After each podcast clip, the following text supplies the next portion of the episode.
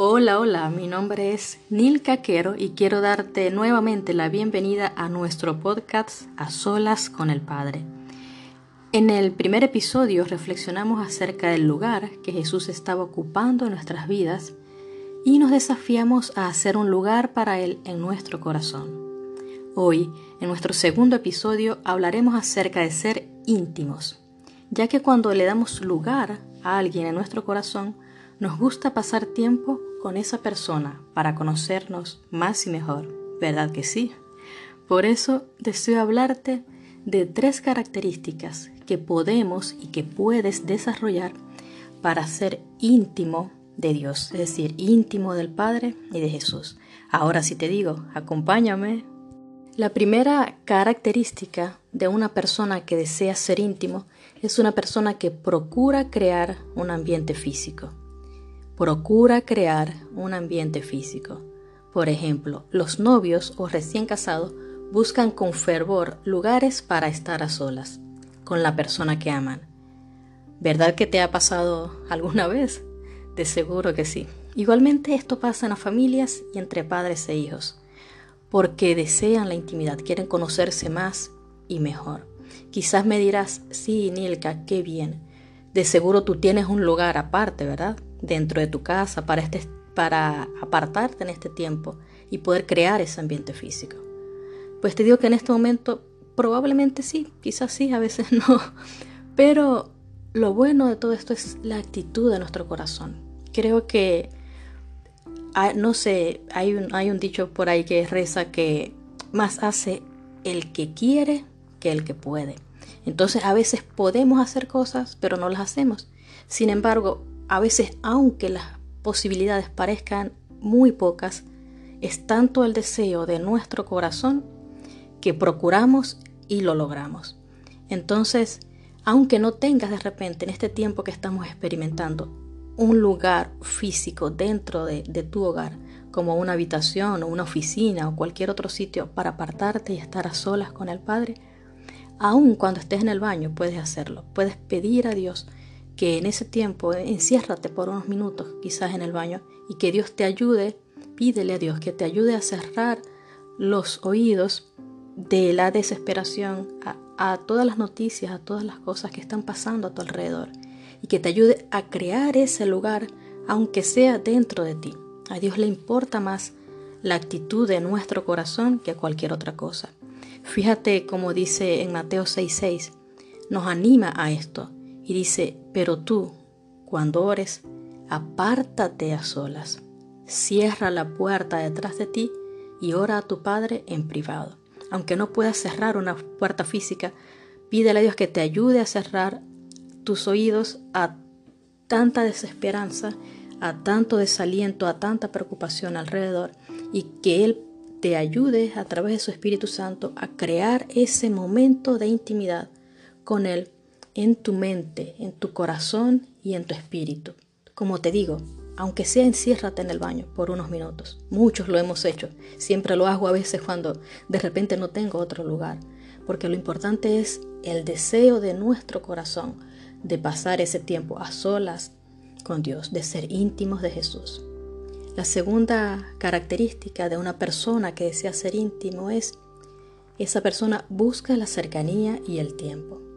Las personas enamoradas, como, como recién comentamos, aparte de que buscan ese lugar para apartarse y estar ellos solos, también creo que ellos no quisieran poder separarse nunca el uno del otro.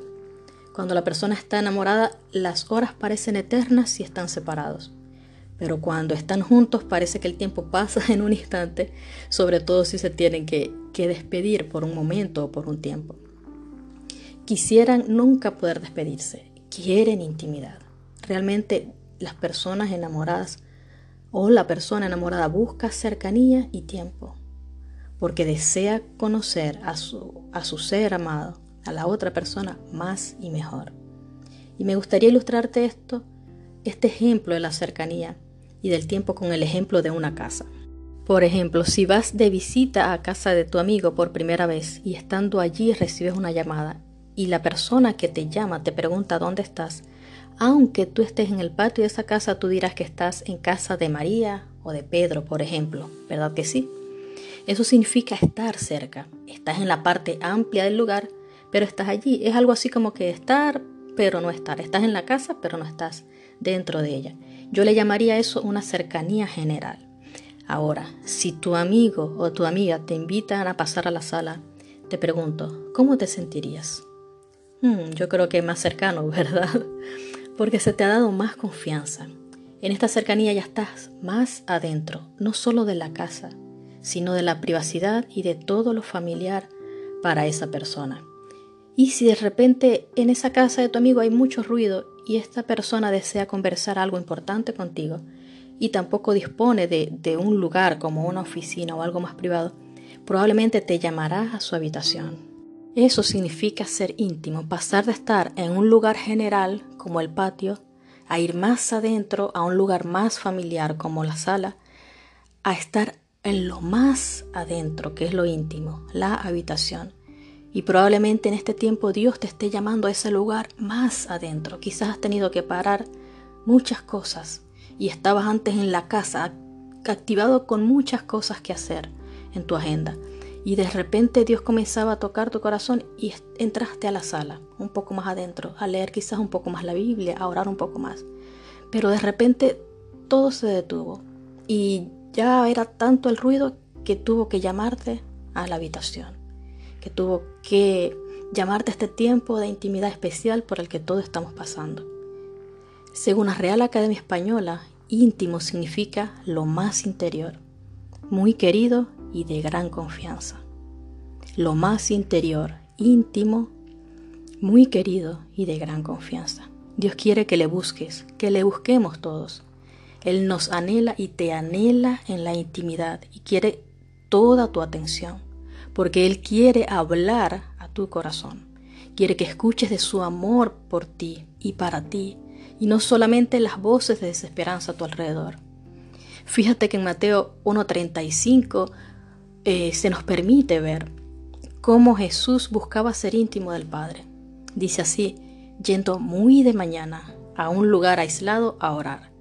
Fíjate que Jesús buscaba ese tiempo muy de mañana, procuraba ese lugar físico, un lugar aislado. ¿Para qué? Para conocer, para estar en, en contacto con Dios, a orar. Como Jesús podemos y puedes buscar ese lugar y tiempo especial para ser íntimo y estar a solas con el Padre. Y la última característica de alguien que desea ser íntimo es alguien que cuida su manera de, de actuar. Cuando, cuando era chica a veces me daba miedo hacer las mismas cosas que hacían mis hermanos para que mi papá no me castigara, a mí tampoco. A mí, perdón, también igual que, que a ellos. Y ahora de, de grande he descubierto que la intimidad también tiene que ver con nuestra manera de actuar. Fíjate lo que dice la Biblia. Dios es muy bueno y tiene mucha paciencia y soporta todo lo malo que ustedes hacen pero no vayan a pensar que lo que hacen no tiene importancia. Dios los trata con bondad para que se arrepientan de su maldad, pero si insisten en desobedecerlo y no se arrepienten, harán que Dios les aumente el castigo. Dios no tiene favoritos. Esto lo dice la Biblia en Romanos 2, 4 y 5 y luego el 11. Entonces, la intimidad también tiene que ver con cuidar nuestra manera de actuar, porque amerita confianza mucha confianza. No queremos herir el corazón de la persona que amamos. Ahora, eh, ¿por qué nos reflexionamos en esta pregunta? Fíjate, ¿por qué nos paramos en el semáforo cuando está en rojo? Cuando vamos por, por la vía, por la calle, sea que andemos a pie o en auto. ¿Por qué nos paramos en el semáforo cuando está en rojo? ¿Por miedo o respeto a la autoridad y la ley? ¿O por miedo a que nos pueda pasar algo? ¿cierto? Entonces, crecer en nuestra relación con Dios y llegar a ser íntimos requiere no solamente que busquemos crear ese ambiente físico y procurar esa cercanía para estar a solas con Él, sino que también es necesario cuidar nuestra conducta, nuestra manera de actuar. Porque sabemos que si pasamos por alto ese semáforo que Él nos ha dado, que es su palabra, podemos sufrir las consecuencias de nuestros actos. Detengámonos a analizar nuestra vida en este momento a la luz de ese semáforo, que es la Biblia, pero no con ese miedo que, que nos paraliza de que Dios es un Dios castigador solamente, porque no, no lo es, dice que Dios realmente da el castigo, pero ese es un Dios con mucha paciencia. El temor a Dios es reconocer su majestad. Pongámonos delante de ese semáforo, a la luz de ese semáforo, para evaluar nuestra vida reconociendo su majestad, su poder y su santidad. Esto es reconocer su majestad, poder y santidad. Es nada más y nada menos que ese temor reverente que nos lleva a actuar con convicción y respeto en lo que es verdaderamente correcto. En conclusión, un íntimo es aquel que busca ser amigo de Dios, le abre su corazón, procura crear ambientes o espacios físicos sin interrupciones para compartir con Él, busca su cercanía, dispone tiempo para estar a solas con la persona que ama, en este caso con Jesús, y tiene cuidado de su conducta o manera de vivir. Fíjate que como Dios no, tiene favoritos, que a veces pensamos que Dios está más cerca de algunas personas que de otras. Pero fíjate lo que dice Proverbios 3:32.